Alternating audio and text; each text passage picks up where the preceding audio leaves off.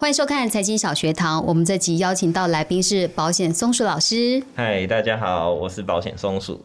好，哎，很好奇为什么老师叫保险松鼠？嗯，因为我国中的外号叫松鼠，那 P 上。呃的账号名称也是松鼠，那我自己的粉丝团就是取一个名称叫保险松鼠。哦，好，那老师今天要跟我们分享一个很特别的主题，就是说，如果你买到积乐保单，可能会害你少存一百万元。那我们先请老师帮我们解释一下什么是积乐保单。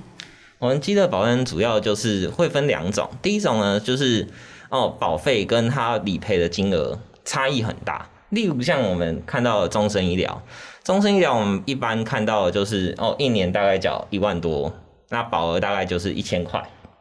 可是他住院呢，他就是理赔住院，住院一天一一千，然后再加上出院疗养金五百，所以你可以把它想的是一天就是一千五。然后他还会有什么手术的定额定额给付，手术现在日新月异，那他嗯，我们手术也会常看到会有一些自费的花费。可是终身医疗都不理赔，我们主要这一些自费花费都是以实支实付为主。你会发现说，实际上的医疗花费根本用不太到，实支实付又是我们理赔金主要的来源，这个东西反而就是比较没有发挥它的功效，保费又比较多。嗯，对，这是第一种。第二种呢，就是跟不上医疗技术的商品，例如我们常见到的终身手术险。呃，我们常会看到说，因为手术险后面会附上哦。好几千项的手术表，可是手术表呢，随着医疗技术的演进，它手术的名称就可能会不一样。技术演进之后，它可能这个手术已经不再用原本的手术的方式。那呃，手术险的部分，它可能就是没办法理赔，或者是它会协议理赔。那有时候协议理赔也不是说，呃，你跟保险公司谈，他是先决定好，看到这个金额的时候，你觉得不满意，才跟他才会发现说，哎。你你想要跟他去去协商，有时候如果你没有注意到的话，反而就是就被保险公司占了便宜，这是第一种。第二种呢，就是我们的比较常见的叫终身癌症疗程型的终身癌症险，它这个可能就是现在规划就是一单位，它出资理癌金是十万，然后再是癌症住院、癌症手术、化疗、放疗，还有还有一些是像做义乳、义肢。或是骨髓移植这些定额的保险金，可是你会发现它其实金额也跟前面的终身医疗、终身手术差不多，它金额其实都不大。可是我们对照一下我们自己常见的、比较常听到的标靶药物治疗，或者是呃免疫治疗，那这些都没有在它的保障范围里面，它跟不上医疗技术的演进，所以其实你会发现这几种方品。我们花保费可能很多，但是它对应到我们的花费，可能就没办法，没办法实际给我们有很很大注意。所以其实我们俗称饥饿保单，就是大概就是这三种。就是简单来说，就是可能缴的很多，理的理赔的很少，所以就不相等。就因为我们买保险，应该是说，当我发生事故，我要领。很大的一笔保险金来支付我的很大的一个支出嘛？可是像这种保单可能就没有办法提供给我这样的保障，就变成食之无味，弃之可惜。但是又变成我其实我财务上一个很大的负担。是，哎，可是其实很多人应该都有这个经验，买到呃积乐保单的经验，但是很多人不知道它是积乐保单，所以那我们要怎么做才能知道我们买的是积乐保单？哦。要先做保单整理吗？对，我们一一开始呢，我们一定要知道说我们我们保单的内容，所以我们刚开始第一个一定要去找出我们的保单。那如果呃找不到怎么办？第一个你要先确认说你投保的是哪间公司，哪间保险公司。第二个，你可能如果你真的也不知道保险公司是哪一间，你可以先上网去去寿险工会去申请，然后去把你的保单内容先找出来。第一个一定要先找出来。第二个呢，我们要确认的是你购买商品名称、保险金额，还有我们的保费，然后还有我们的购买时间。主要其实呃，我们会比较常看到说，呃，业务都会帮我们整理好，就是每个商品的保障金额，或者是帮我们统整好保障金额。可是那一些看起来感觉很多，可能零零总总加起来可能三四十项、四五十项。可是其实你从那个东西没办法去判断说哪些是你不需要的。那我们主要比较有经验的去检视保单的人，大部分从我们荧幕上看到这这几个项目，就可以大概知道说哪些是不需要的，哪些是需要的，哪些是重点的的部分，这样子。啊，你说这个是怎么看？呃，我们主要就是看商品名称，所以我们刚开始一定要整理出。你的自己的商品名称，嗯，再呢，我们整理出我们的商品对应到出来的保额，嗯哼，保险金额，嗯，那年期年期可以可以稍微写一下，嗯，那保费。保费写写一下，然后我们主要购买时间，就是你要你要去评断说你在什么时候买到这个商品，嗯，对，这样子，主要这这几个项目是比较重要的。要做一个呃加加总吗？就因为有时候会买到重复的嘛，寿险，然后呃住院医疗险，它的额度是要做加在一起吗？如果重复购买的话，就是可能有第一个部分主约有买了，第二个主约也买了，嗯，那我们就是一样把它列列出来就可以了。对，然后主要你列出来之后，再去看它保障的细节，会会比较清楚的。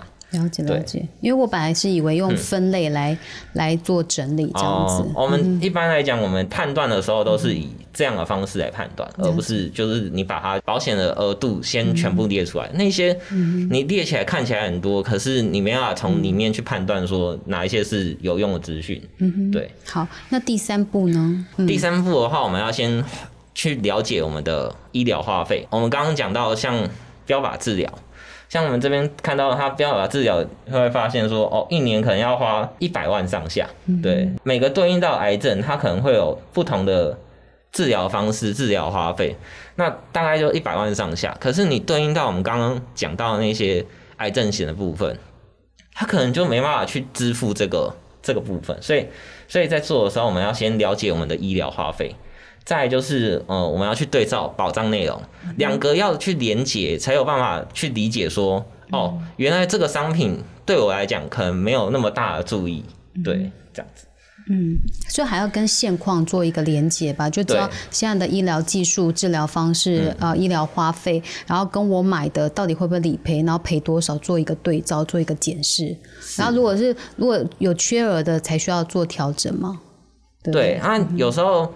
也是要看说这个原本的购买的保单是不是真的适合，可能是你前前年买的，嗯，然后终身癌症险一单位可能是四千块，嗯哼，那可是它就是出事以来已经十万，嗯，但对于我们现在看到的这些，可能就帮助不大，它只有癌症住院可能就是一千二，嗯，然后。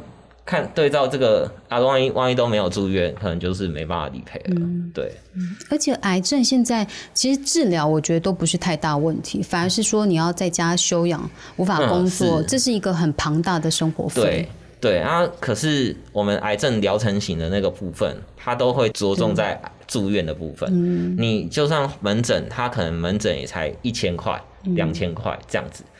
那对于我们刚刚讲到，嗯，出院在家没有工作损失啊，那一些东西，可能就也不够不够支付，所以我们大部分要以初次医来金。可是我们刚刚又回头看，一单位只有十万块，嗯，也是不够。对你，你对照可能一一年一百万，他十万可能第一个月就烧完了，就没了。对，就可能就是要呃找那种一次性给付重大伤病险来补足跟癌症险这一块在家疗养不给付的一个部分嘛。好，那我们在呃做好保单整理，然后我们也发现了老师刚刚提到问题，我们买到的是极乐保单，可是很多人就是会砍不下去，就是会硬着头皮缴下去。那如果我硬着头皮缴下去的话，我到底我后面还会多浪费多少钱？我们可不可以用一张保单来做试算？终身医疗险来试算好了。我们终身医疗险大概从零岁的时候，嗯，零岁保费其实没有没有那么高，但是大也是很很很贵，还蛮贵的，一年也要一万多。但其实要看说你投保是哪一件商品，有些可能是一万出头，有些可能是一万五。那我们可以大概算一下，可能你就以一万或到一万五之间，那二十年。大概就要二十二十几万，可能就快要二十五万这样子。对，那一个人就可能二十五万，那你如果都找同一位业务规划，他可能都是同一套内容。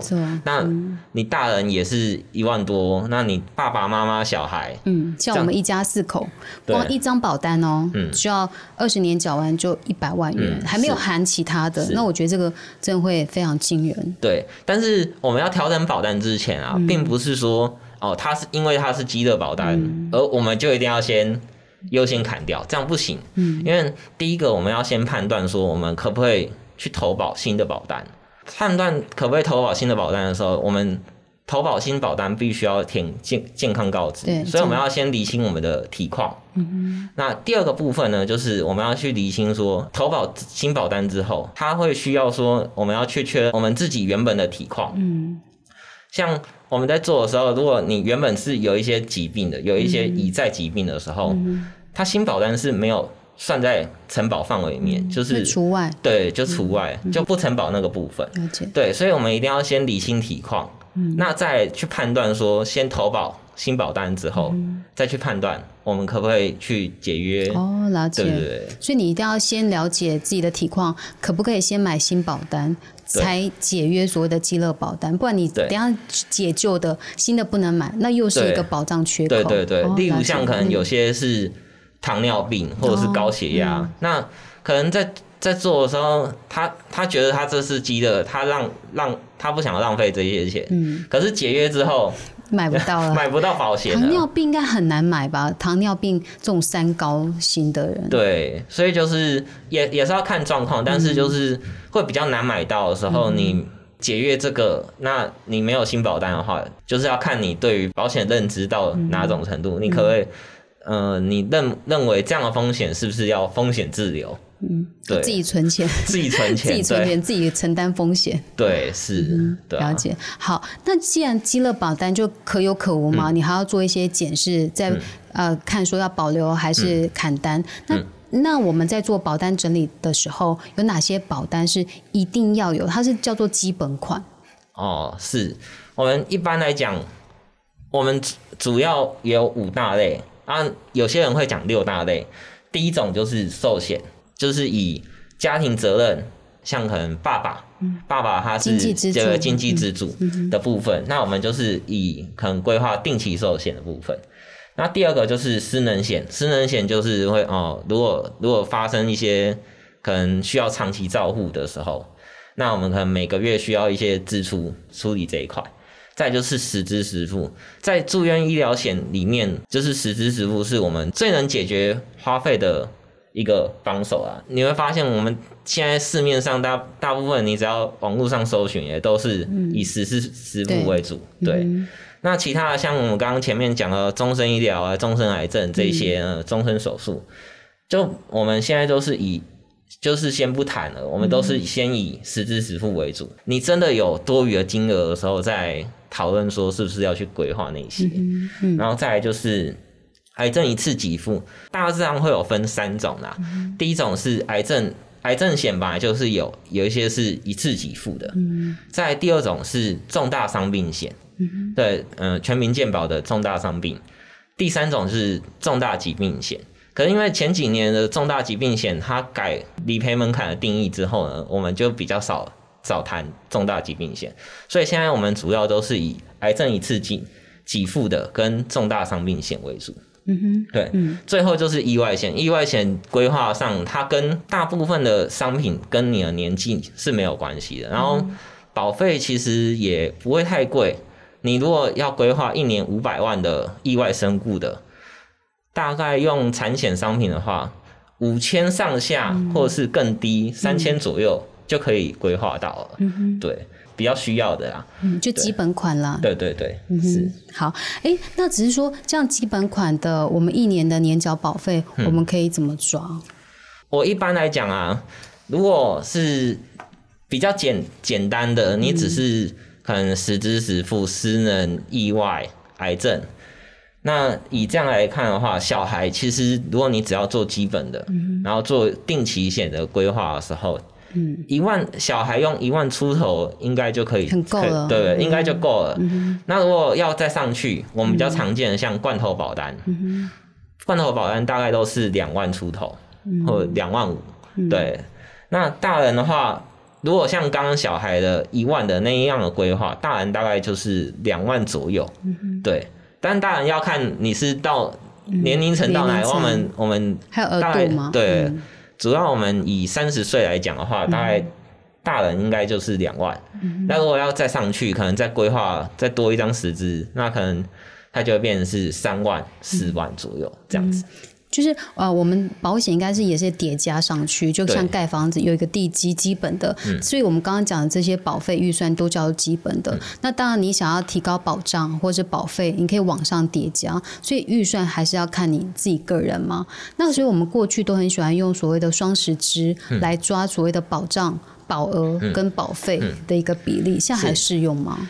嗯，双十原则其实嗯没有一个理论的方式去支支撑这个这个原则，你可以用来评断说保险费是不是占你的年收入呃太多，嗯哼，我们年年收入可能是四十万，可是你保费缴了十万。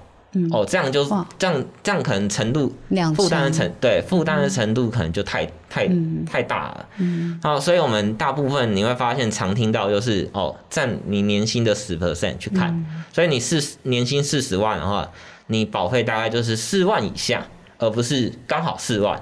对，四万以下应该是比较符合占你年收入的比较比较安稳的那个，就是。比较基准的算法，这样应该是说，因为我们一般人都没有所谓的预算概念，所以假设我们用双十支的话，假设我年薪是一百万，你的寿险保额就十倍嘛，假设可以抓个一千万啊，但是你的保费可能就只能抓十十 percent 嘛，对不对？所以就大概是十万以内以下。这样子才叫做双十制嘛，只是这个叫做应该说这是通俗的讲法，但你不一定也要买到这么多。如果你不需要，根本也不要花那么多钱。但是你有需要，你当然也是可以超过。只是我觉得这个应该是用来衡量保费支出，就是市市面上大家的讲法，你可以参考。这是一种啊，对，这是一种方式参考。对，然后第二种方式是我自己评断的。嗯，呃，我自己在评断的时候，大概是成人。到四十五岁的这个阶段呢，大概是年纪乘以一千，是你的你你比较合理的范围。对，这个年纪乘以一千是我自己凭经验感觉出来的。看过上千张保单之后 感觉出来的。对，那主要这个东西是呃相相较于我们刚刚讲的基础基基比较基本款的，它是比较完整性的。对，那。这个东西不见得一定要每个人都要这样子规划，大概就是一个频段的概念，就是跟这个一样，只是这个是就是我自己的原则，我自己判断的方式啊。对，当然就我们年纪越大，我们风险越高，所以当然保费会逐年递增是一定的啦。所以你还是要假设你真的存款不多，你只能靠保险，你就必须要。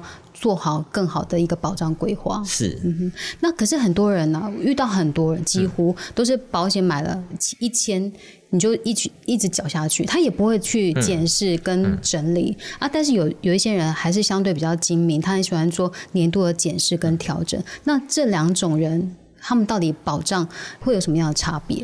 哦，主要我们定期检视呢，其实就是去评断说。这一张保单是不是适合现在医疗环境？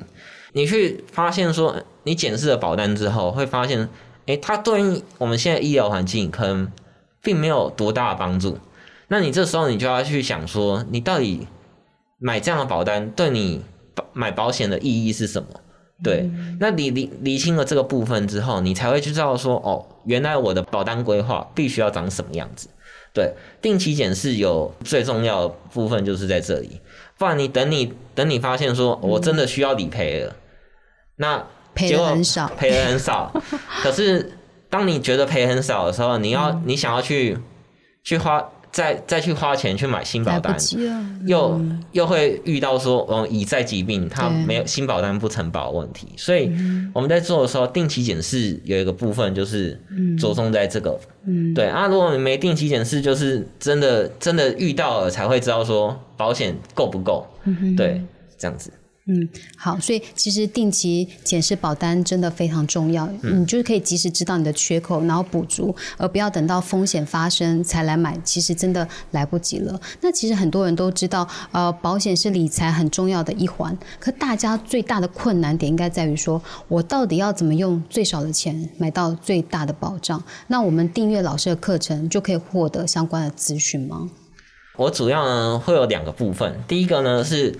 我订阅文章的部分，我会写一些关于你可以自己去学习评断自己的保单，跟学习商品之间的差异，然后去选择你适合你的保单，这是第一个部分。嗯，第二个部分是你觉得哦，研究保险商品太复杂了，很难，对，很复杂，那不想花时间。对，那你这时候你可以选择说，就是请我我来协助。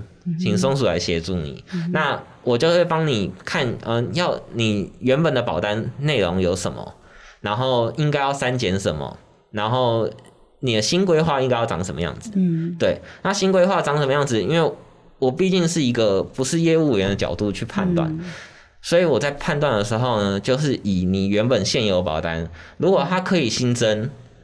新增赴约上去，那我们就是以新增赴约上去的方式，而不是另外再规划一个新的内容，差别差在这啊。当然也有业务员是，就是也很好心呐，会提醒你原本的保单是可以附加的。嗯，对，了解。所以老师其实不是业务员哦，他只是呃。